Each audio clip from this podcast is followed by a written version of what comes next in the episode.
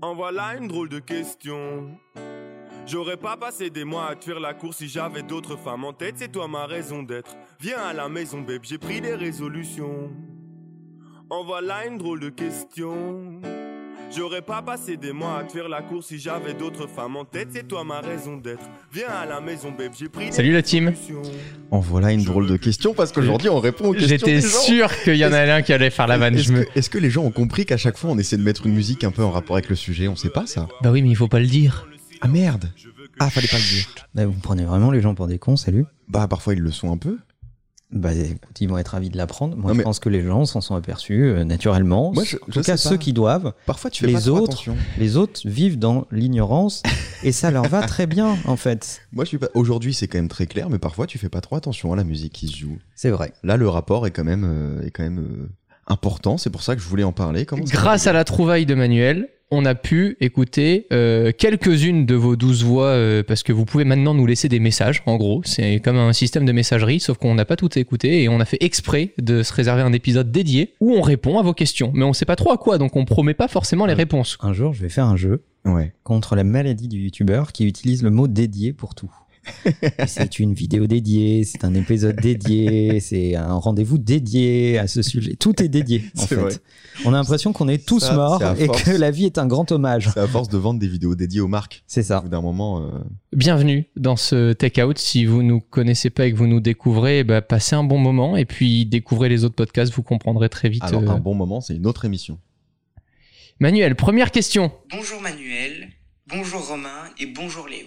J'ai 14 ans et en ce moment je m'intéresse au minimalisme digital. C'est incroyable de s'exprimer comme ça à son âge. Je trouverais intéressant que vous approfondiriez dans un podcast la vidéo de Romain J'ai arrêté cette drogue ou encore celle de Léo Vivre trois jours sans technologie. Et justement, comment trouver un juste milieu entre accro et pas technologie du tout.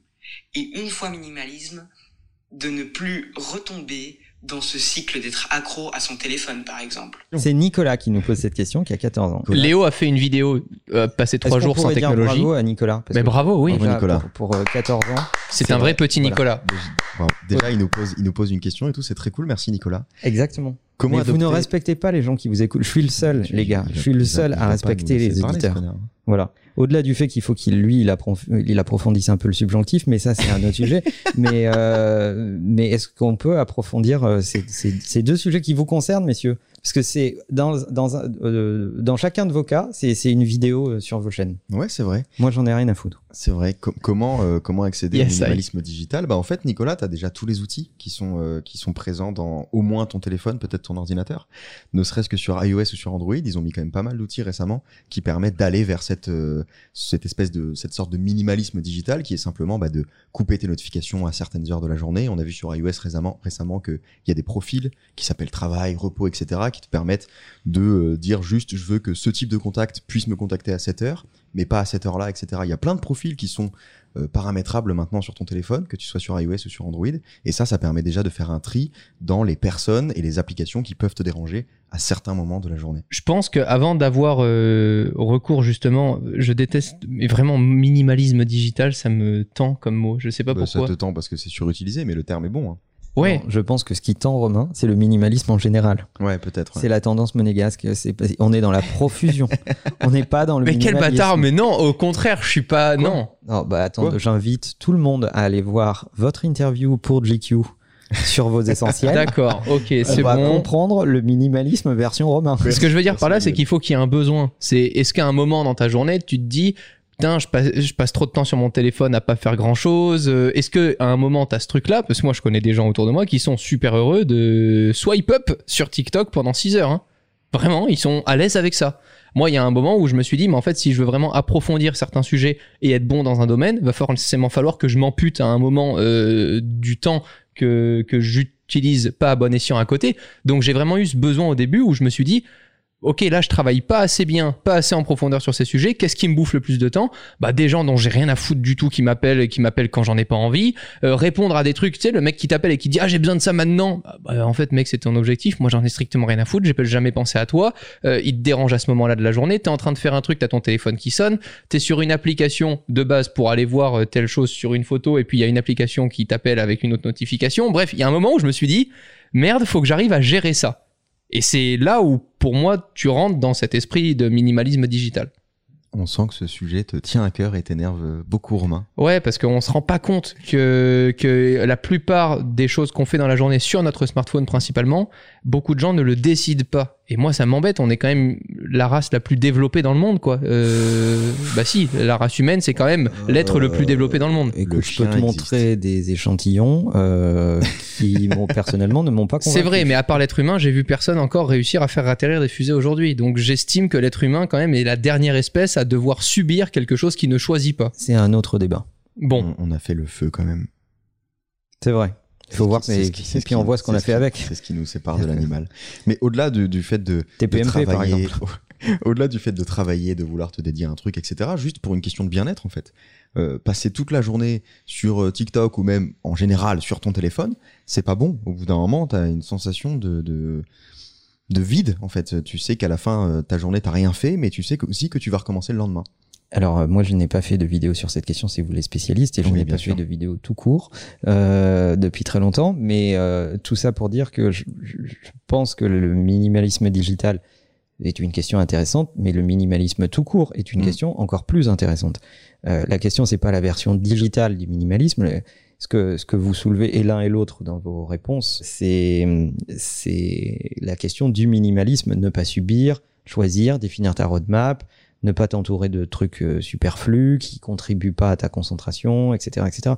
C'est, c'est euh, la question de la de l'essentiel, de la pureté, euh, d'aller vraiment dans la forme la plus simple à ce qui est essentiel et pas superflu. C'est ça l'enjeu. Et d'ailleurs, il y a un enjeu euh, où tu nous as quand même mis plutôt les, les yeux face à ça, euh, Léo, c'était euh, le fait de n'avoir plus aucune application. Quand on Ouais. ouvrait notre téléphone, toi aussi Manuel, tu l'avais pas ça avant que Léo te le conseille ou que vous en parliez? Ah ben, euh, tu sais, Léo, quand il donne un conseil, en général, ça se passe pas tout à fait comme ça. C'est-à-dire que euh, tu, tu, tu t'absentes une seconde et il prend ton téléphone et tu reviens, il est plus pareil. Il n'y a plus euh, aucune Il n'y a pas eu de concertation, de discussion, etc. Et ça, c'est un truc tout bête à tester. Je sais que beaucoup de gens se disent Ah ouais, c'est génial. Enfin, je sais que les gens qui prennent parfois mon téléphone, vraiment, c'est comme de l'admiration. Hmm. Alors qu'ils sont juste à un clic de le faire, mais tu sais pas pourquoi. Ils sont tellement drogués par ça indirectement qu'ils le font pas. Et ça, c'est important parce que pour répondre à Nicolas et pour le dire à tous les gens qui rêvent de ce minimalisme digital et qui sentent qu'ils en ont besoin, en fait, vous n'avez pas besoin d'outils, vous les avez déjà tous. Euh, C'est-à-dire que tu peux dégager plein d'applications de ton écran d'accueil, etc. Si tu peux pas faire ça, euh, tu peux mettre ton téléphone dans une boîte aux heures auxquelles tu travailles ou tu souhaites pas être dérangé. Enfin, tout ce qui vous manque, c'est de la volonté, mais réelle. Pas juste la volonté de quand tu as vu euh, la vidéo de euh, Romain sur le minimalisme, tu te dis ah ouais, faudrait que je fasse ça. La vraie volonté de le faire, là, tout de suite après ce podcast. Tu dégages la plupart de tes applications qui vraiment te bouffent à la journée, ou alors tu te mets des horaires dans lesquels tu toucheras pas à ton téléphone, ou alors tu désactives tes notifications, etc. Il y a plein de choses à faire qui existent déjà et vous n'avez pas besoin de solutions précises. Voilà. Le fond du fond, c'est la question de la volonté et Ouais. de ne pas céder à la facilité, etc. D'ailleurs, on accuse toujours la technologie. Mm. C'est plus facile de se poser la question du minimalisme digital que celle du minimalisme dans sa globalité. Parce que, euh, en fait, il vaut mieux accuser l'outil plutôt qu'accuser son comportement. Ça évite de ne de se remettre en cause et c'est dommage. En tout cas, bravo Elles à, sont bien ces petites questions. à Ouais. Nicolas, 14 ans, je le rappelle, qui nous pose euh, une question. Qui se euh, pose déjà cette question, ça c'est incroyable. Ouais, c'est incroyable. Bravo. Bravo, Nicolas. Alors, on a une question de Martial. J'avais une proposition de sujet à vous suggérer, c'était euh, l'importance de séparer la vie professionnelle de vie privée. Donc, étant donné un petit peu euh, l'hétéro- l'hétérogénéité de vos profils, je pense que ça pourrait être un sujet euh, plutôt, pas mal. J'attends notamment l'avis de Manuel sur cette question. Et j'espère que, j'espère que ça mènera aussi à un petit peu de discorde dans le groupe, ce sujet. Bon, séparer la vie pro de la vie perso. Euh, moi, je suis le pire exemple pour ça, parce qu'en fait, j'ai que ma vie pro, et puis si ça fait chier ma vie perso, ben, je les emmerde. Euh, voilà, au moins c'est clair. Euh, à vous. emmerde tout le monde. C'est donc ton conseil.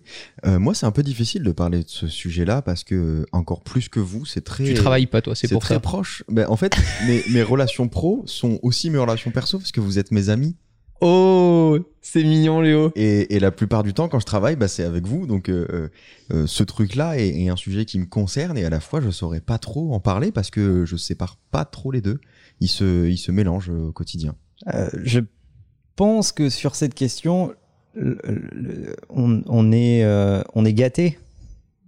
Ah ben là, euh, t'as trois pourris gâtés qui te répondent. On est passionné par ce qu'on fait déjà au, au travail. La question, elle est là. Hmm. C'est-à-dire que on a tous, dans des voies différentes, mené un combat pour faire en sorte que notre passion dans la vie devienne notre métier. Qu'on vive de notre passion dans la vie.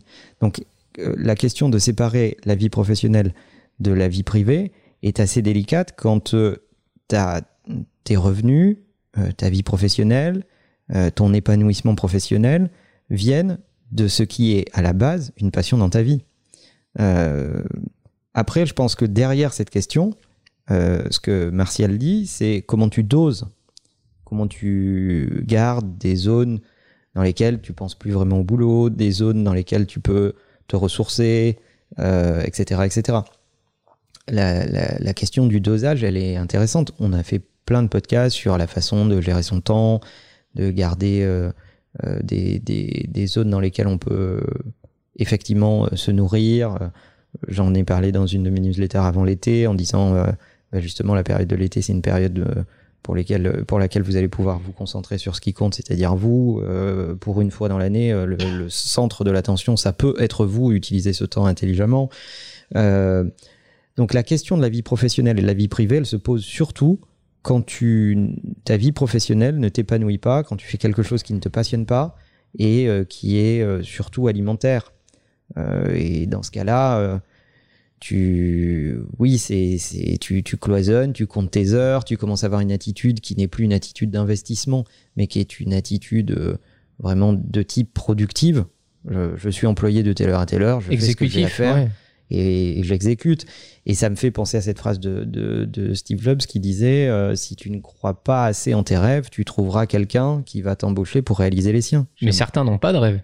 Certains sont très contents. je pense de... que moi je suis pas d'accord avec Ouais, ça. moi non plus. Moi je suis pas d'accord avec vraiment ça. une merde. Je, je, je pense que ils ont- tout le monde en a, mais que certains n'ont pas assez de confiance ou n'ont pas été assez encouragés ou préparés, ou même des fois euh, ne sont pas assez. euh, euh, c'est présomptueux ce que je vais dire, mais, je le dis avec affection. C'est-à-dire que ne, ne, ne sont pas assez cultivés pour croire en leurs rêves. Et Ils pensent que c'est irréalisable. ils pensent que c'est irréalisable, ils voient beaucoup de- de- d'obstacles à tout ça, etc., etc. Et ça mérite de l'encouragement, ça mérite de les aider, etc., Ça etc. mérite take out. Hiring for your small business? If you're not looking for professionals on LinkedIn, you're looking in the wrong place. That's like looking for your car keys in a fish tank. LinkedIn helps you hire professionals you can't find anywhere else, even those who aren't actively searching for a new job but might be open to the perfect role. In a given month, over 70% of LinkedIn users don't even visit other leading job sites. So start looking in the right place. With LinkedIn, you can hire professionals like a professional. Post your free job on linkedin.com/people slash people today. Il y a un truc que j'ai entendu il y a pas longtemps qui m'a, mais parce que justement, c'est, on parlait de culture et c'est pas juste le fait d'être plus intelligent, moins intelligent, ça n'a rien à voir. C'est La culture n'a rien à voir avec l'intelligence. Ouais, et j'ai entendu dernièrement une personne qui me disait Ah, euh, bah, le jour où je gagne au loto, euh, j'aurai sûrement ça. Ça m'a dévasté comme phrase. Et je l'ai regardé, je lui ai dit Mais pourquoi? Parce que tu penses jamais assez bien travailler pour pouvoir un jour réaliser ce rêve-là? Bah non, mais ça quand même. Et genre, genre et juste en trois phrases, j'ai compris qu'il y avait en fait un énorme fossé entre ce que tu penses pouvoir être capable de délivrer parce que tu vois très très long terme et tu, tu as des objectifs euh, au fur et à mesure que tu penses pouvoir atteindre et le truc de te dire mais cette personne en plus était jeune quoi. Alors on nous reproche souvent de divaguer. Je pense que si on resserre sur cette question, la question de, la répartition entre la vie professionnelle et la vie privée, oui, tu as raison, mais ça ferait l'objet d'une autre conversation euh, qui est que la, la confiance en soi est un facteur déterminant pour s'accomplir, croire suffisamment en soi, croire en sa passion, et donc du coup la transformer en un métier qui te euh, voilà. Mais tout le monde n'est pas équipé de la même façon. J'arrive Léo, il lève le doigt comme à l'école. Euh, tout le monde n'est pas équipé de la même façon pour euh, dans, dans la confiance en soi, et c'est un vrai problème. Vas-y Léo, tu en crèves d'envie. Moi, j'aimerais revenir sur un truc que tu as dit, où tu dis qu'on est gâté. Je vais pas le contredire parce que ce serait un peu, un peu, un peu malvenu. Effectivement, on est gâté, mais j'aimerais quand même nuancer un peu le propos et dire aux gens que il y a une vraie différence entre faire un truc le week-end quand tu rentres d'une semaine de cours Ouais. et que t'as attendu ça toute la semaine, Ouais, de faire tes petites vidéos, d'écrire tes petits textes, etc. Et quand ça devient ton métier, tous les jours que tu dois faire de ce truc-là ta vie, que tu dois gagner de l'argent avec ça, il y a une vraie, vraie différence entre ces deux choses-là. Entre faire du tennis le week-end et en faire ton métier, ta profession, tu deviens un athlète, tu Mm. deviens réellement un professionnel, il y a une très grosse différence et ça peut être un peu choquant. Moi, j'ai eu du mal un petit peu à passer de l'un à l'autre. Je me suis dit, putain, c'est bizarre. J'ai plus, j'ai toujours l'envie, mais c'est pas la même. Et, C'est vrai. et en fait, c'est pas du tout la même chose. C'est pas C'est- du tout le même loisir. C'est vrai, je m'appuie pas sur mon expérience pour dire ça. J'ai- J'aime bien, euh, je le dis souvent, j'aime bien le basket. J'ai pas mal de potes qui sont basketteurs professionnels en France ou en NBA. Et en fait, ils sont passionnés de basket depuis qu'ils sont enfants. Mais, mais euh, quand ils vont à l'entraînement, ils disent je vais au boulot. Ouais. Et ils jouent pas, euh, ils jouent pas avec le, le même jeu que quand ils étaient gosses. Ils jouent avec un côté justement très pro, c'est sérieux, on peut pas déconner. euh, on est là pour avoir de la performance, on n'a pas droit à l'erreur. Il y a des gens qui comptent sur toi, Mhm. il y a des enjeux. À partir du moment où tu transformes une passion en boulot, euh, tous ces éléments vont, vont s'agréger. Tu, tu vas être dans un écosystème où il y a de l'argent, une économie, des règles, euh, des, des- des relations d'interdépendance, de la confiance. Euh, et donc, ça devient beaucoup plus sérieux. Et c'est plus le petit côté fun du week-end euh, qui te Mm. fait marrer. pour répondre du coup en ciblant les gens qui aiment un minimum leur travail et qui ont envie de le prolonger, que ça soit le week-end, le soir ou se réveiller le plus tôt le matin pour commencer certaines choses qui n'ont pas eu le temps de faire la veille ou d'autres choses euh, dans ce sens, pour séparer la vie pro de la vie perso, je pense que ça dépend, euh, pour moi en tout cas, clairement de tes objectifs. Mes premiers objectifs sont de réussir professionnellement. Mon second est de réussir personnellement. Maintenant, les deux vont un petit peu ensemble, puisque c'est vrai que si le côté personnel va bien, bah, je suis un peu plus en forme pour aller travailler, j'ai plus d'envie, etc. Si le boulot va super mal, bah forcément, euh, ça peut aussi entacher ce que j'ai envie de faire dans ma vie perso. Moi, la réalité, euh, c'est que quand j'ai décidé d'avoir un moment perso, il n'y a pas d'entre-deux. C'est quand je dis aux gens autour de moi, on se voit et on passe la soirée ensemble, à aucun moment, sauf Ouais. s'il y a une personne très proche euh, qui est au bord du gouffre, euh, je ne vais répondre à mon téléphone, je vais regarder Instagram, je vais poster une photo, je vais faire un mini truc parce que soi-disant j'ai oublié de le faire. Non, tu niques ta mère, tu passes du, des- du moment clair avec les gens. Et ça, il y a beaucoup de gens qui l'oublient et qui te disent on passe un moment ensemble et puis toutes les deux secondes ils sont sur leur téléphone. Ou à contrario, qui disent à la personne qu'ils aiment bien ah ben on n'a pas eu le temps de se voir, non mais accompagne-moi au taf, je ferai juste deux trucs. Mais en fait, tu fais tout mal en faisant ça quoi. Ça, souvent, c'est les gens qui font pas notre métier. J'ai remarqué que moi, en général, quand je suis avec une bande de potes, je suis jamais sur mon téléphone quasiment. Parce que j'ai pas envie. Le, reste du temps, je suis toujours sur mon téléphone, sur Twitter, sur Instagram, je check des trucs, j'écris des trucs. Et quand je suis avec des potes, j'ai vraiment envie d'être avec des potes. Mais les gens qui font pas notre métier, qui sont pas sur Internet, qui sont pas tout le temps sur les apps et tout, ont plus le réflexe d'être sur leur téléphone quand, euh, quand ils sont euh, en vacances ou en week-end, etc. Nous, je pense qu'on est un peu dégoûté de ce truc-là. Toi, Manuel, juste pour avoir ton avis, parce qu'à chaque fois les gens le demandent et nous demandent un peu de la vie perso. Quand tu rentres chez toi, tu coupes direct et il y a vraiment un moment chaque jour pour toi, pour ta gueule ou pour des gens après euh, autour de toi en perso, ou tu mixes vraiment les deux? Moi, je coupe pas. Euh, je coupe pas mes devices, etc. Mais j'assume complètement le fait de ne pas répondre. Euh, j'assume complètement. Je dis, euh, il y, a, un moment pour tout, en fait. Et là, je consacre mon temps à ça. Comme la euh, keynote Apple, où personne n'a le droit de t'appeler pendant la keynote Apple. C'est vrai. moi. À partir de 18h jusqu'au lendemain matin, sachez-le. Exactement. Au risque de vous faire pulvériser. Je Ouais, l'ai entendu de mes propres oreilles. C'est vrai. Non, mais ce qui est, ce qui est vraiment important, c'est ça, c'est de définir des horaires, mais même large en fait. C'est pas, on n'est pas en train de vous dire faites 9h, 17h, mais définir quand même des horaires à partir duquel vous allez rentrer à la maison Oh non. et là vous coupez.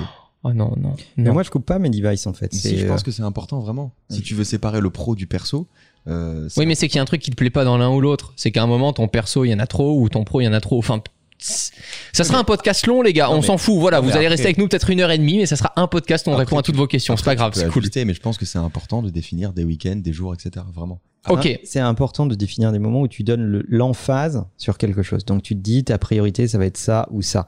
Et le reste va devenir anecdotique. Euh, D'ailleurs, on le fait dans, certains. Moi, quand je pars en vacances, ma priorité, c'est euh, ma liste de lecture et mes bouquins. Euh, le reste devient plus anecdotique. J'en ai déjà parlé. Je réponds pas à mes emails. Je mets un out of office qui fait comprendre aux gens que oui, si je voulais, je pourrais lire leur email, mais en ce moment j'ai autre chose à foutre. En gros, c'est dit à peu près ça, etc., etc. Donc, faut assumer qu'on met à certains moments de l'emphase sur certaines, euh, sur certains sujets plus que d'autres. Et donc, si, si tu veux être très performant euh, dans ce que tu fais, ben, quand tu bosses, tu bosses à fond. Et Voilà. ce qui fait que quand tu n'es pas en train de bosser, tu peux te permettre de lâcher parce que, parce que tu rattraperas ça demain et que Et ça te demande de faire des choix. Ça veut dire que tu vas louper des opportunités. Ça veut dire qu'on te proposera des choses auxquelles tu ne vas pas répondre euh, au bon moment. Moi, il y a eu plein de fois où je me suis dit que j'allais justement faire une pause là et le lendemain matin, tu ouvres ta boîte mail et tu fais Ah putain, mais en fait, en ce moment, il y a ça, j'aurais dû faire ça. Et puis, bah, en fait, à un vrai moment, si tu veux professionnaliser le tout et à la fois aussi mieux t'occuper de ta vie perso, bah, il faut que tu puisses assumer le fait de dire effectivement, je vais louper des choses, mais je sais pourquoi je les loupe. Voilà. Il faut être en phase avec ce qu'on veut faire réellement. Et un dernier point, c'est le lieu aussi. Si vous avez euh, l'opportunité de travailler autre part que chez vous, dans votre salon ou dans votre canapé aff- affalé, que ce soit dans un euh, studio avec euh, des potes, pourquoi pas, ou le mieux c'est dans un espace de coworking, euh, faites-le parce que vraiment ça, ça encourage euh, cette, euh, ce changement. Voilà, Martial. Prochaine question. Alors c'est Baptiste qui nous pose une question. Apparemment, euh, il y a quelque chose de grave qui s'est passé. J'aurais aimé savoir comment on fait pour euh, se remettre d'avoir fait une erreur à son travail. Ah. Quelque chose qui n'est pas forcément soit important, soit. T'as baisé, pardon, qui une grosse erreur en fait, mais euh, quelque chose qui peut être négatif au- envers ses collaborateurs ou, ou ses supérieurs. Bon, en vrai, c'est chaud. Ça dépend quoi. On veut pas savoir, mais ça dépend quoi. J'en rigole, mais ça dépend quoi. Il faut l'assumer déjà. Il faut l'assumer. Pour moi, ça, ça ne tient qu'à ça. En fait, je- Ouais. je veux dire, la réponse, elle est extrêmement simple Bah ouais. et rapide. C'est faut assumer. Assumer. Si s'il tient lieu de s'excuser, tu t'excuses et tu passes à la suite. De toute façon, il n'y a pas de machine pour euh, pour revenir dans le passé. Donc euh, assume. Si c'est une erreur, euh, dis publiquement que c'était une erreur. Travaille à la réparer et passe à la suite. Et prends pas d'excuses. Genre vraiment, il vaut mieux un bonjour à tous. J'ai merdé. Voilà ce que j'ai mal fait. Voici ce que j'ai. Ouais. Ça, ça me fait marrer parce que c'est- ça nous ça nous est arrivé. Oui, oui. Tu veux raconter l'anecdote? Allez, Ah oui, vas-y, ah oui, vas-y, non, non, on raconte l'anecdote. À nouveau. Je la raconte pas en détail, mais je raconte l'anecdote rapidement. En gros, j'étais euh, moi-même euh, missionné de faire quelque chose pour permettre à une personne de l'équipe d'accéder à des locaux. Bon, euh, j'ai complètement mal géré le truc. La personne se retrouve euh, nez à nez euh, avec une porte fermée. Et plutôt que de tout simplement contacter Manuel, qui était la personne la plus proche et la plus à même d'ouvrir à cette personne, j'avais tellement peur de me faire fusiller la gueule par Manuel que j'ai contacté tout le monde, sauf Manuel. Ce qui fait qu'à la fin, j'ai vraiment foutu la journée en l'air de 10 personnes pour s'occuper d'un truc où moi j'ai merdé plutôt que de juste l'assumer envers Manuel et de juste lui demander de l'aide en tant qu'associé quoi. Enfin clairement en tant que partenaire, bon ben t'en as un qui fait euh, une connerie, ben on préfère le savoir très rapidement et de manière efficace pour agir plutôt que de laisser pourrir le truc et gangréner le truc et de s'apercevoir 5 heures après que t'as foutu la merde partout quoi. Donc t'as fait une erreur, mais vous travaillez toujours ensemble et vous vous entendez bien, visiblement. Ouais, bien sûr, bien sûr, mais sur le moment, ça te fait tellement chier parce que je sais exactement le sentiment de te dire putain, mais j'étais tellement con. Pourquoi j'ai pas pensé à un truc différent? Mais tu sais, sur le moment, t'es pris de peur, de trucs, de dire je vais réparer le truc, puis personne va le voir, alors qu'en fait, c'est monumental à la fin, quoi. Mais après coup, tu admets ton erreur et effectivement, c'est- la seule solution que tu as en fait quand tu, fais, euh, quand tu fais vraiment une faute qui est grave, etc. C'est un peu dur de, de le faire, mais le simple fait de dire bah effectivement j'ai merdé là-dessus, euh, je m'en excuse. De toute façon, l'erreur est faite en fait. Si Excuse-moi, tu on peux- s'excuse pas tout seul. Ça si me stresse. Je vous prie de m'excuser. Si, si vraiment tu peux pas la réparer et que c'est trop tard, eh bah tu peux rien faire d'autre que ça en fait. Je pense que petite ou grande, euh, de toute façon, on, on gagne toujours à faire face à ces erreurs. C'est parfois compliqué, hein, on a toujours tendance à vouloir euh, les esquiver, euh, les faire oublier, les planquer, euh, etc. C'est toujours plus facile parce que là, on est euh, porté par notre orgueil et notre ego en se disant, bon, si quelqu'un peut regarder ailleurs euh, et pas voir mon erreur, euh, tout le monde s'en sort grandi. Et en fait, pas du tout. Et je pense que ça provient aussi d'un système très conformiste où on nous apprend qu'on progresse parce qu'on ne fait pas d'erreurs. Mhm. On ne nous apprend pas que l'on progresse parce qu'on fait des erreurs, qu'on comprend ces erreurs, qu'on en apprend quelque chose et qu'on ne les reproduit pas à l'avenir.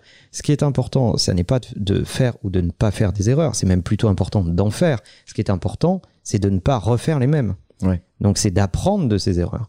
Donc je pense qu'on gagne toujours à assumer ces erreurs, à les assumer par rapport à soi et à les assumer par rapport aux gens que ça implique et à, et à en faire une source d'apprentissage pour que, pour que demain on soit euh, un meilleur humain. Bon, après, si tu fais des conneries toute la journée, euh, c'est qu'à un moment, t'es peut-être pas fait pour ce que tu fais, quoi. Euh, je veux dire, vrai. faut te poser la question à un moment. On n'est pas en train de te dire, ah, tu te plantes toute la journée, t'as le droit, mais tu vas les excuser toute la journée. Fais des erreurs, Baptiste. À foison.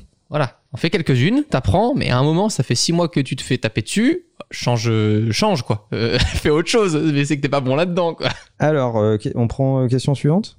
Bah, je crois que c'est le but, hein. Ok, mais attends, je C'est l'idée. je- On fait une FAQ. C'est Benjamin qui nous, qui nous, qui nous parle d'une question un peu existentielle, je crois. Salut l'équipe de TK, je m'appelle Ben, euh, je suis ambulancier et euh, je viens de sortir d'un débat avec euh, mon collègue. On a eu une longue discussion euh, à débat où on n'est pas tout à fait d'accord sur le sujet. Euh, et je profite tant que c'est frais dans ma tête car euh, ça m'a donné une idée, enfin, de vous proposer une idée euh, de sujet de podcast. Ça a été abordé sur certains épisodes, mais pas vraiment approfondi, enfin, à ma connaissance Bon teasing. c'est sur la liberté. Aujourd'hui, dans le monde actuel, est-ce qu'on peut encore parler euh, de liberté, le fait d'être libre, alors qu'on dépend d'un système pour euh, travailler, on dépend de règles, de lois. Ok, on est euh, libre de faire certaines choses, mais est-ce qu'on est vraiment libre? Ou plutôt, euh, est-ce est-ce que la liberté existe encore à l'heure actuelle? Vous voyez, c'est plein de questions qui me trottent dans la tête et j'aurais aimé avoir votre point de vue. Bis à toute l'équipe. Waouh. Elle est très bien cette question de notre ami Ben, ambulancier. Elle est très bien. Je vais aller me taper tout de suite euh, Freud et Schopenhauer. Et puis on en reparle euh, d'ici 24 heures. C'est dur ça. Comment ça, c'est dur? Bah, comme Ça n'a aucun euh, rapport avec la question. La réponse est dure. Ah, pardon. La réponse est très difficile. Moi, je pense que on n'aime pas la liberté. On se fait, on, on, on- on pense. Repense encore un coup pour voir. Non, non, mais si, c'est bien, c'est bien, c'est juste, je trouve. Je pense que l'être humain est satisfait de satisfaire quelqu'un ou quelque chose. Donc, indirectement, quand on doit satisfaire une exigence de quelqu'un ou son entourage ou une personne, quand on a envie de faire plaisir à quelqu'un et autre, on n'est pas vraiment libre. On, fait la chose pour avoir une réaction parce que ça nous procure ce sentiment de faire plaisir, de d'accomplir, de faire quelque chose de bien. Je pense que le fait d'être libre, ça voudrait déjà dire être seul. Et je pense que ça, ça va pas du tout avec la nature humaine. Être libre, ça voudrait dire être euh, s'autosuffire, être tout seul et de ne rien devoir à personne. Tu m'as fait peur. Moi, je crois que on se bat pour la liberté uniquement politiquement. Ouais. C'est toujours politique quand on se bat pour euh, pour une pour une liberté. C'est jamais vraiment euh, en train, on n'est jamais en train d'essayer de satisfaire un besoin personnel. Et en fait, on aime bien être un peu paterné depuis euh, depuis notre enfance. Alors, on est des gosses de riches, hein, parce que ça se voit dans vos réponses. Euh, mais quand je dis de riches, ça n'a aucun rapport avec l'argent, ça, ça a un rapport avec l'endroit sur la planète sur laquelle on vit. Ah, ça c'est certain. C'est-à-dire que déjà, on, le concept de liberté qu'on envisage, il est celui de gens qui, euh, euh, visiblement, ne sont pas tellement inquiets pour leur sécurité, pour leur intégrité. On peut prendre la, la pyramide des besoins, Maslow, je crois, de, de tête. Euh, la première des libertés, c'est celle de raisonner, celle de penser. Florent Pagny. Euh, je savais que tu allais la faire. Tu cites Pour ça- Maslow, je cite euh, Florent Pagny. Chacun son truc manuel. et donc, euh, euh, ça, c'est une énorme richesse déjà. C'est-à-dire que. D'avoir le droit d'ouvrir sa gueule, quoi. Non, ça, c'est deux choses différentes. Penser, c'est autre chose. Voilà. Tu, tu comme sais que tu peux penser. en Comme disait mon grand-père, t'as deux oreilles et une bouche, c'est pour écouter deux fois plus que tu ne parles. Euh, il me le disait souvent d'ailleurs quand je disais une connerie. Euh, et donc, euh, non, le- le- ne serait-ce qu'être euh, en capacité de avoir un minimum de connaissances, d'instructions, etc., qui te permet de nourrir des raisonnements, c'est déjà une forme de, de liberté. D'ailleurs, la, liberté contractée à sa plus simple expression, quand euh, on t'entrave sur toutes les autres formes de liberté, de, de mouvement, euh, d'opinion, etc., etc., celle qu'on ne peut pas t'enlever, c'est celle de raisonner, de réfléchir, de penser. Et elle est déjà énorme. Après, le concept même de liberté contient de, de la restriction. Ouais. Puisque euh, il y a cette phrase qui dit euh, la liberté des uns commence là où s'arrête celle des autres. Donc, par définition, euh, il y a une contrainte dans l'existence même de la liberté, parce que si tu veux que la liberté existe, il faut euh, que tu reconnaisses celle des autres. C'est John Stuart Mill qui disait ça. Donc, euh, par définition, l'existence même de liberté est soumise au fait que tu reconnaisses celle, que, celle de ton voisin. Euh, et que par l'exercice de ta liberté, tu n'en soustrais pas un petit bout à quelqu'un d'autre. Donc la liberté dans le fond est toujours conditionnée à, à un écosystème, parce qu'on n'est pas tout seul sur Terre. C'est pour ça qu'on accepte que Romain tourne en caleçon, mais pas tout nu. Exactement. On a coupé la poire en deux. Je- On peut appeler ça la poire. Donc, euh, la question de la liberté, euh, on, on pourrait en parler pendant des heures avec des Ouais, gens un sujet philosophique, euh, ouais. même plus qualifiés que nous, mais euh, évidemment qu'à partir du moment où on vit dans une société structurée, euh, eh bien, il y a des, il y a des codes. D'ailleurs, c'est ce qu'a fait euh, Napoléon, euh, qui a installé le code civil. Euh, c'est que on a défini des règles de vivre ensemble avec des choses qui étaient acceptables et d'autres qui ne l'étaient pas. Et certaines civilisations considèrent que des choses sont acceptables et d'autres pas. Il y a d'ailleurs des civilisations qui s'affrontent aujourd'hui dans le monde avec une vision du monde qui n'est pas la même. Mm. Euh, et on peut parler de la vision occidentale. Il y a même une nuance entre la vision plus anglo-saxonne et la vision plus européenne. Ensuite, il y a la Chine. En- ensuite, il y a les pays arabes qui regardent le monde d'une façon différente. Et puis, tu as les Japonais qui, regardent de toute façon tout le reste de la planète de façon différente. Euh, donc, euh, à partir du moment où tu vis dans une société structurée, tu en acceptes les codes. Donc, tu contrains ta liberté. Sinon, il faut vivre comme un ermite. J'avais raison alors, c'est-à-dire qu'être libre, faudrait être tout seul?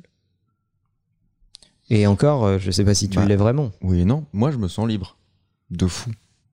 Bah, on confirme que tu l'es. hein. D'ailleurs, il faut. que- C'est du boulot de le gérer. Vous sentez, vous sentez pas libre, vous? Si, si, bien sûr. Voilà. On est peut-être des privilégiés, mais euh, moi je nous sens libre. Ça veut dire quoi libre? Non, je me sens pas libre. J'ai Ah des ouais? choses à rendre le lendemain matin. Il y a des gens qui comptent choisi. sur mais Tu moi. l'as choisi. Tu l'as choisi. Ah oui, bien sûr, Donc bien sûr. libre. Mais moi, je trouve pas que ça soit la définition du libre, du coup. Ah ouais Mais parce que ça m'excite pas d'être libre. Je n'ai pas envie d'être libre. Moi, ce qui m'excite, c'est d'avoir des gens autour de moi qui comptent sur moi, pour qui je compte aussi, etc. Donc, j'ai pas envie d'être libre. pas Mais ça, c'est ta liberté. C'est pas enfreindre ta liberté. C'est tu fais le choix. de Alors, ta- je vois pas la définition de tu liberté. Fais, tu fais Bah, le choix de ta simple. Les condamnation. gens qui sont en prison, ils sont pas libres. Ils ont pas choisi d'être en prison. Voilà. Leur liberté s'arrête là. Toi, t'as choisi toute ta condition actuelle. T'as été libre de faire tous ces choix-là qui t'ont mené à cette situation Ouais, ok, ok. Donc t'es libre. Ok. Alors qu'à certains moments, tu mériterais d'être enfermé. En fait, tu vis exactement tel que tu l'as choisi. C'est ça la liberté. Ok. C'est en tout cas l'expression de la liberté moderne. Après, quand tu t'exhibes dans la rue, etc. Bon là, on t'a déjà expliqué que c'était pas bien. Les messieurs, ils sont venus te chercher la dernière fois. Tu nous l'as dit. Mais euh, ta liberté Allez, Manuel, là. question suivante. Tu te souviens de cette chemise avec les manches qui s'attachent dans le dos? Ah, quelle horreur. T'ont êtes expliqué les messieurs ce que c'est la liberté à ce moment-là. Bonjour à vous trois. Je me demandais si vous alliez faire un podcast sur le monde du luxe, euh, son industrie, le marketing et le storytelling qu'il y a autour. J'adore le luxe. J'adore ça. C'est Maxime qui nous pose cette question. Et je pense, pour reprendre une expression de Romain, que ça mériterait un épisode dédié. Euh, parce que. Parce Non, que- il y a des codes particuliers à chaque industrie, ça c'est sûr. Et on Puis il y a pourrait en parler. dire. Il y a Bien beaucoup sûr, à dire bien sûr. Ouais. Donc la, la question est est-ce qu'on va faire un podcast sur ce sujet? Je pense que la réponse pourrait être oui. Il a pas envie de. on est trois, du coup, il Il a. veut pas s'engager. Je pense même que moi, je vais faire une vidéo sur ce sujet. Ah ouais? Ah Oui, merde. parce que j'avais euh, parlé du luxe dans une vidéo sur les AirPods Max. Et, euh, et je pense que c'est un sujet extrêmement intéressant parce que les gens savent pas ce que c'est en fait. Les- Instant promo. Je vais faire, je crois que c'est le 14 octobre, une conférence à Genève Ah, j'ai cru euh, une formation. euh, oh là avec. là. Non, je ne m'appelle pas. euh, Enfin, je vais pas citer de nom, mais. Voilà, on a plein d'idées en tête de tout, un tas de formateurs qui font des campagnes Instagram pour faire gagner des Tesla et des sacs Chanel. Bon, c'est assez précis, c'est bon, Manuel. Tu Voilà. peux te- Allez Euh, et qui, qui, qui- qui sont des escrocs.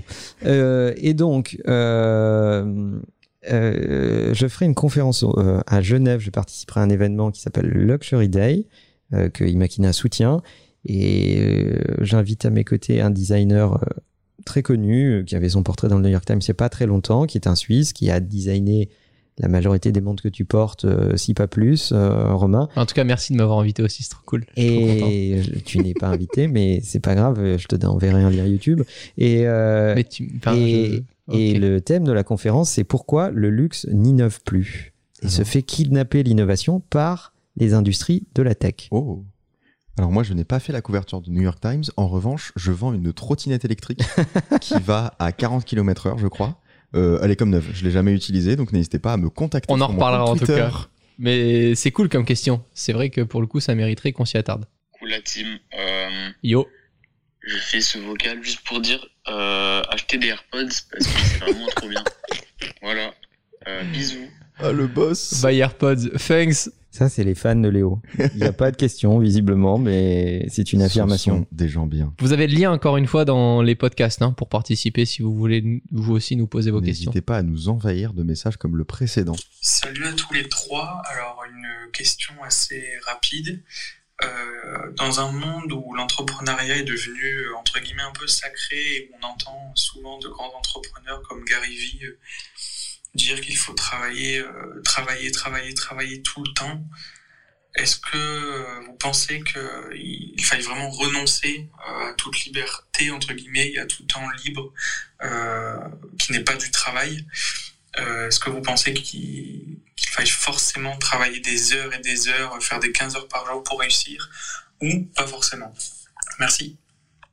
Vas-y, Romain, on t'écoute. Fuck you Monday.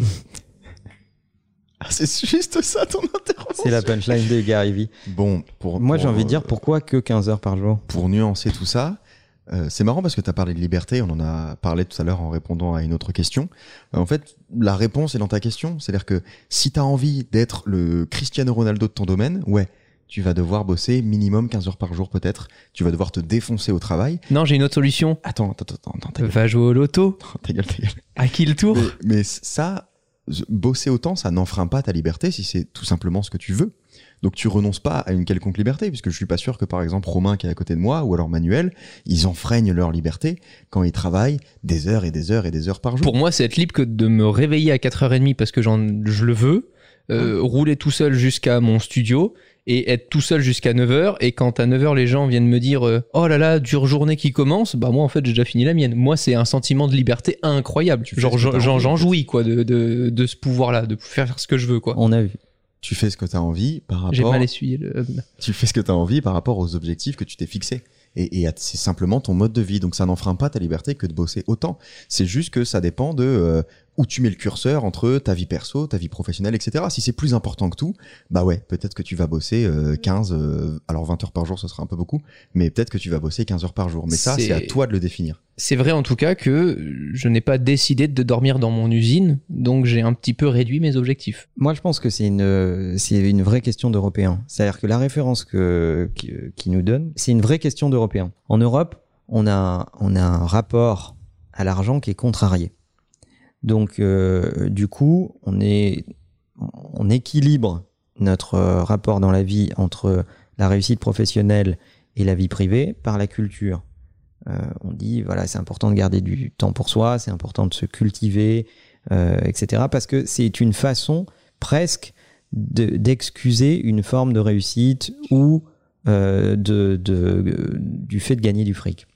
Euh, aux États-Unis, on a une approche beaucoup plus protestante des choses. C'est-à-dire que ce qui n'est pas acceptable pour un Américain, c'est de gagner beaucoup d'argent et de ne pas y consacrer du temps, de ne pas surtravailler. C'est tout à fait acceptable de gagner beaucoup d'argent, c'est tout à fait acceptable de le montrer, c'est tout à fait acceptable d'avoir des signes extérieurs de richesse, mais par contre, si tu travailles peu, si tu ne t'impliques pas pour les autres, pour ton équipe, si tu n'y passes pas beaucoup de temps, ça, c'est tout à fait inacceptable. On en avait déjà parlé dans un autre épisode quand j'avais raconté cette anecdote qui dit que quand, quand Bezos a déclaré qu'il Ouais. travaillait que, je sais plus, 4 ou 5 heures par jour, ça avait fait un scandale. euh, et, et C'est ouf. c'est pas- incroyable. c'est pas le problème. Le problème, c'est pas qu'il gagne des, des, des centaines de millions de dollars. Le problème, c'est que ça soit corrélé à aussi peu de temps de travail. Et lui, il dit, c'est très simple, moi, je démarre tard le matin, la euh, une fois que j'ai pris mon petit déj, j'accompagne mes enfants à l'école, etc., etc. Et, et il part à 16 heures du bureau et en gros, il a travaillé 5 ou 6 heures dans la journée, grand maximum. Ce qui, aux États-Unis, n'est pas du tout un standard. Le standard aux US, c'est quand même 11 à 12 heures. Hmm. C'est fou parce que nous, ça nous choquerait pas plus que ça d'un ministre, par exemple. Ce genre de déclaration. Alors, ils gagnent pas la même chose que Bezos, ou Non, alors euh, il y a des métriques que Mais je, veux dire- je suis pas au courant. Bezos, euh, il doit rien à personne. Enfin, s'il veut travailler trois heures par jour, il peut le faire. Mais il pourrait ne pas Mais travailler. Je pense chez que- lui, quoi. Oui, mais je pense que le fait que ça choque, c'est vraiment d'un point de vue euh, ce que tu apportes à la société. J'ai l'impression que c'est vraiment ce truc-là de bah tu dois travailler parce que tu dois quelque Tu chose dois à la rendre. société. Ouais, tu dois rendre. La société t'a rendu célèbre, t'a rendu riche, t'a rendu ceci. Voilà. Comme si toi, tu étais pas Et- finalement pour grand Et chose. t'as pas besoin d'être dans la fonction publique ou quoi pour pour euh, devoir accomplir ce devoir-là. Et ce côté-là, on l'a pas du tout nous. Et nous, en Europe, euh, on n'est pas là-dedans. On est plutôt dans euh, si tu gagnes beaucoup d'argent, euh, ne le montre pas trop, Mm. euh, etc. Et, euh, et n'oublie pas de garder du temps pour toi, du quality time, de la Ouais, culture, surtout de ne la travaille famille, pas trop. etc. Vous- surtout ne travaille pas trop. Vous êtes le des travail, pour la plupart des gens. Bien sûr, mais c'est moi je, le- je, je m'en accommode assez bien depuis euh, plus de 20 ans. Euh, mais le travail est vécu comme une aliénation chez nous. Euh, L'étymologie du mot travail, je crois que c'est tréparer en latin, c'est la torture. Ouais. Donc les, les mots, euh, les mots sont des armes en fait. Euh, étymologiquement, on est en train de traiter le travail comme une espèce de torture et, euh, et donc de se dire bon bah le travail euh, euh, ne fait pas tout. Mais quand le travail est source de ta passion, de ton épanouissement, de ton épanouissement pardon, etc., etc., ben tu, le- tu le doses pas de la même façon, évidemment. Mais le travail- Évidemment qu'un mec comme Romain, il a pas l'impression d'être euh, d'être exploité quand il bosse. Bah, je m'exploite tout seul, quoi. C'est-à-dire que chaque jour, j'ai envie d'aller plus loin, plus fort, mais c'est moi qui le. Même au-delà de ça, c'est-à-dire au bout d'un moment, quand on a réglé ces questions d'ego, de savoir si on le fait pour soi ou avec d'autres ou à l'intérieur d'un tout, dans une boîte, machin, etc. C'est pas le- c'est pas le sujet. Le sujet, c'est est-ce que tu kiffes ce que tu fais? Et si tu kiffes ce que tu fais, tu y passes du temps et, et tu n'as pas un rapport à ton taux horaire. Je veux dire, euh, quand tu fais un truc hyper chiant, hyper pénible, hyper dur, euh, physiquement qui t'abîme, etc. Oui, effectivement, tu fais attention à ton taux horaire. Mais, mais sinon, non. Et donc, euh, euh, faut reconnaître qu'il y a des métiers qui sont tellement pénibles Ouais. et durs physiquement euh, et, et certainement pas assez payés. Et, et d'ailleurs, la crise du Covid a, a souligné euh, tous ces métiers qui étaient pas dématérialisables et, et- et certainement pas assez rémunérés. Euh, bah cela, euh, oui, c'est- compliqué. Je peux comprendre que le mec, il va pas euh, tous les jours avec euh, la fleur au fusil et la passion de se lever à 5 heures du matin. Et avec un travail qui peut être pénible, je trouve que beaucoup ne prennent pas assez conscience qu'ils peuvent avoir du temps à côté pour développer une passion qui pourrait à un moment, s'ils le souhaitent, s'ils en ont les ambitions, s'ils en ont les possibilités, la monétiser et ça deviendrait un deuxième travail sans que tu t'en aperçoives. Je sais pas si c'est idéal de, de le penser aussi facilement, mais j'ai l'impression que le mot travail est toujours corrélé au fait de on dit que c'est du travail parce que ça te rapporte de l'argent. Ouais. Mais les gens qui écrivent un bouquin parce que ça leur fait plaisir d'écrire, Bon bah ils y sont pour rien à la fin s'ils se vendent en millions d'exemplaires, pourtant il a gagné de l'argent, mais est-ce que le mec a eu l'impression de bosser? Toi tu rentres de chez toi à 18h ou 19h, t'as commencé à 6h du matin, t'as fait une grosse journée. Si t'as envie de d'écrire un livre parce que ça te fait plaisir et c'est ta passion d'écrire, et qu'à la fin de la fin tu le vends, est-ce que t'auras dit que t'as travaillé de 19h à 1h du matin en rentrant chez toi? Non T'as écrit, t'as écrit, et puis c'est victime de son succès, et puis tu peux pas grand chose, à la fin ça t'a rapporté de l'argent. C'est ton travail en fait au final. C'est ça qui est bizarre aussi, je trouve, avec ce mot travail, c'est que t'as des trucs où on dit que c'est du travail, d'autres non. Mais quand tu écris un livre, tu te condamnes toi-même à cet objectif. Il y a personne qui te menace pour écrire Ouais. un livre.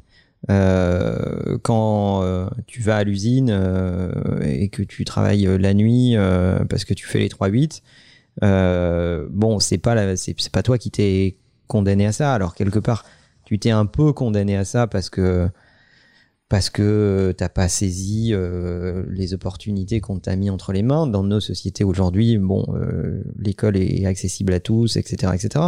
Mais mais en même temps, c'est beaucoup plus une contrainte qu'un choix. Mais ce qui est vrai, c'est que cette même personne pourrait euh, aussi se dire quelle est ma passion, est-ce que j'arrive à en faire une source de rémunération? Oui, non. Même si elle n'est pas totale, même si ça ne devient pas son job demain, ça peut être une source de, de rémunération complémentaire. D'ailleurs, euh, dans dans- dans d'autres géographies dans le monde, beaucoup de gens ont plusieurs travails et cumulent des rémunérations différentes de façon à limiter aussi leurs risques. Et le fait que quand un job s'arrête, ils perdent pas tout. Euh, alors je sais que c'est c'est quelque chose qu'on ne souhaite pas euh, en France. D'ailleurs, on encadre la durée de temps de travail en France. C'est un truc qui est, qui est assez inédit dans le monde.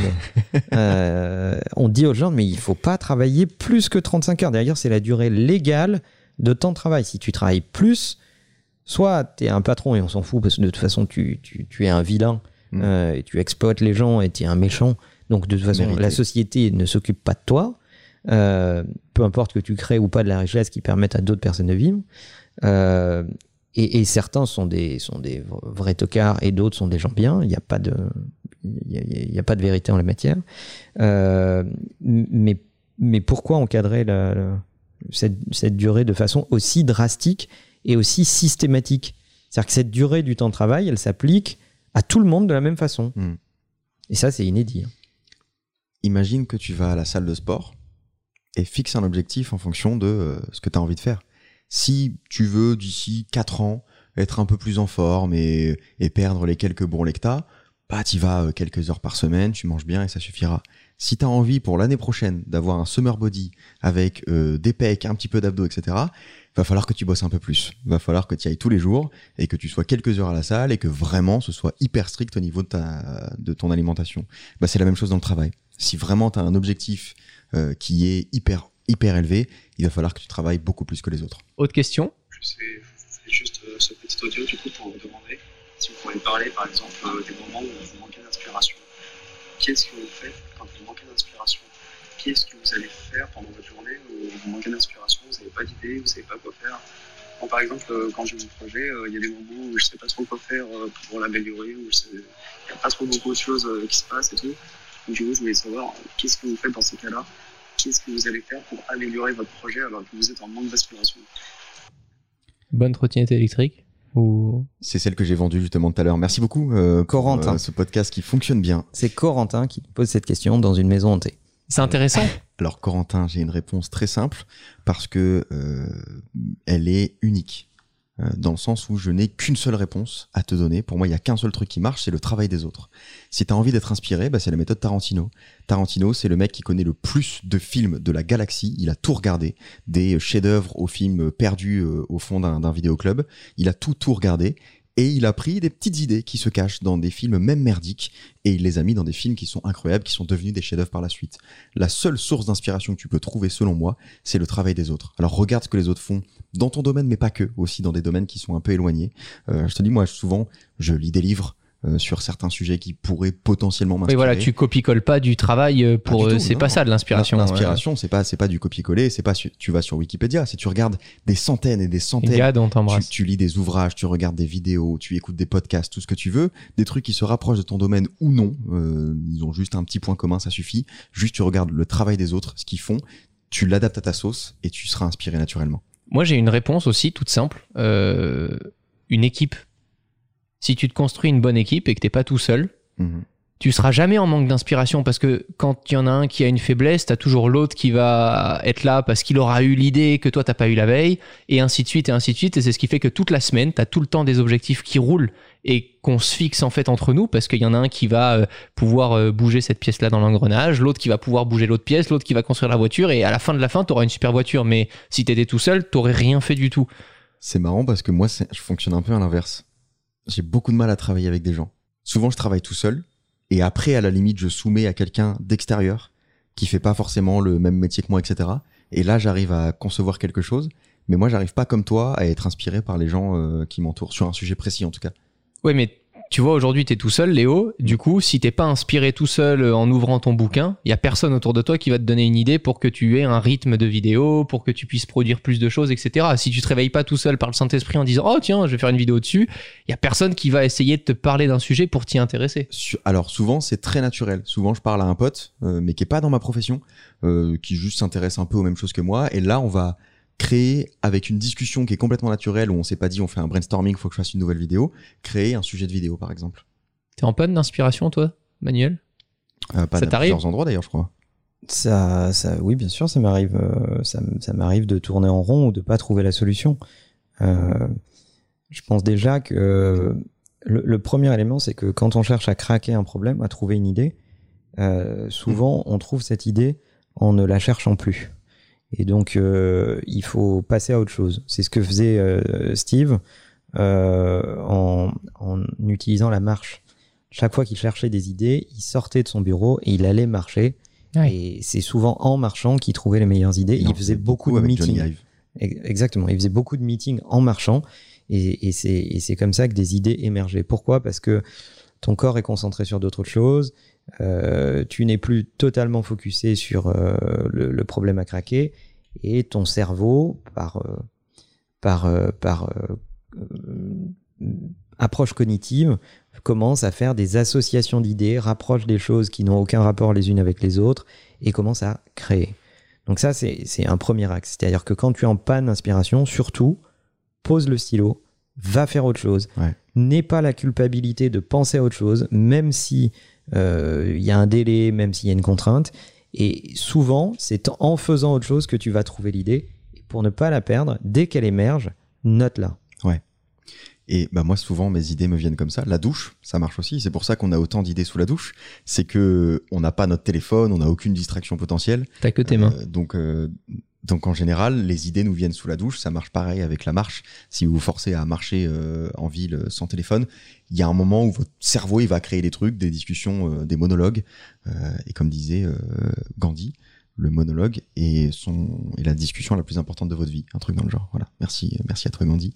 Un autre conseil, Si en plus tu marches sous la douche, alors là, alors en plus, euh, bah là c'est le, le top du top. Un autre conseil, c'est une euh, grande douche.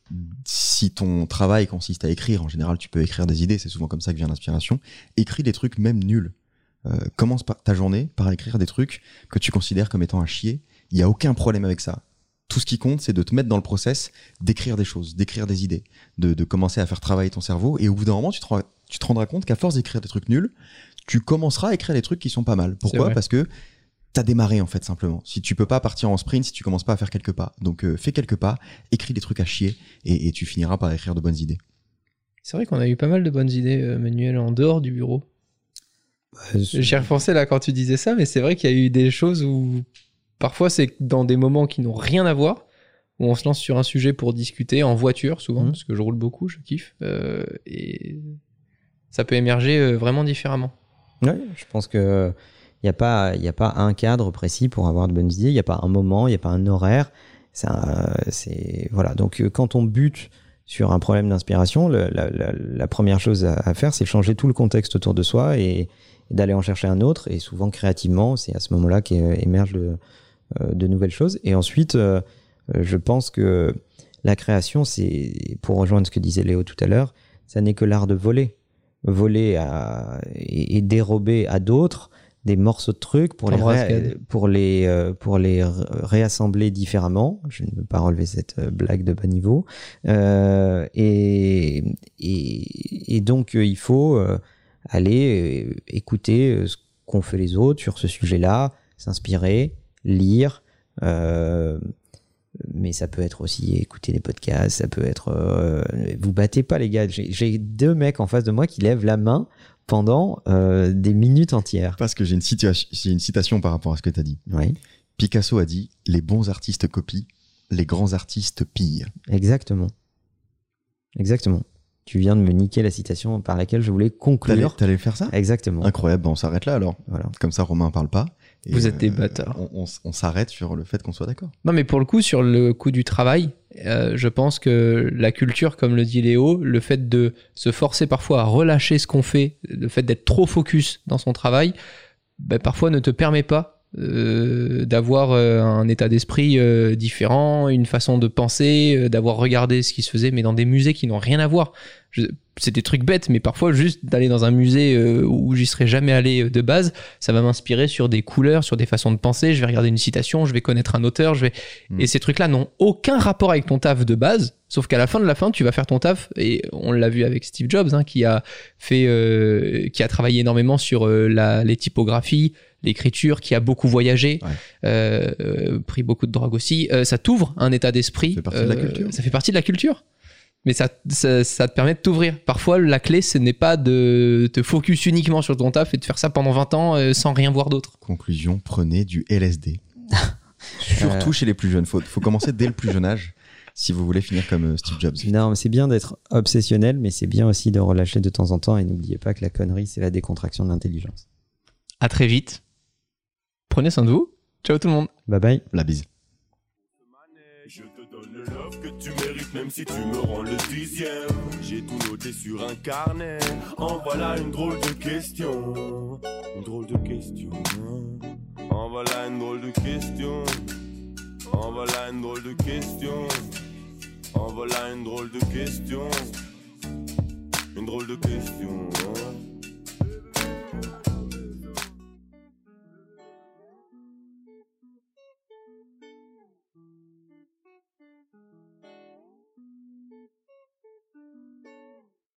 J'ai pris des résolutions. Parce que là, je vais penser que à arroser ma plante pendant tout le podcast. S'il te plaît. C'est quoi le problème manuel avec la plante Thomas, là, Thomas, crever, Thomas, s'il te plaît, ça, je veux que ce soit la fin du podcast. C'est incroyable. Tu nous le mets à la toute fin. Vraiment, on allait démarrer le podcast et là, Manuel touche sa plante et, et veut pas démarrer. Vous voyez ce qu'on vit et après, Manuel sur les réseaux sociaux, il va faire croire qu'il est avec des enfants et que c'est dur de tourner avec nous. Là, on s'apprêtait à tourner un truc qui est important. Tout quand était même. nickel et puis on avait fait le petit son du début. C'est sérieux, on a mis la petite. Et là, c'est. Ah non, on démarre pas tant que ma plante, elle a pas d'eau. Parce que vraiment, ça pouvait pas attendre 20 minutes, elle avait soif Allez. tout de suite. Salut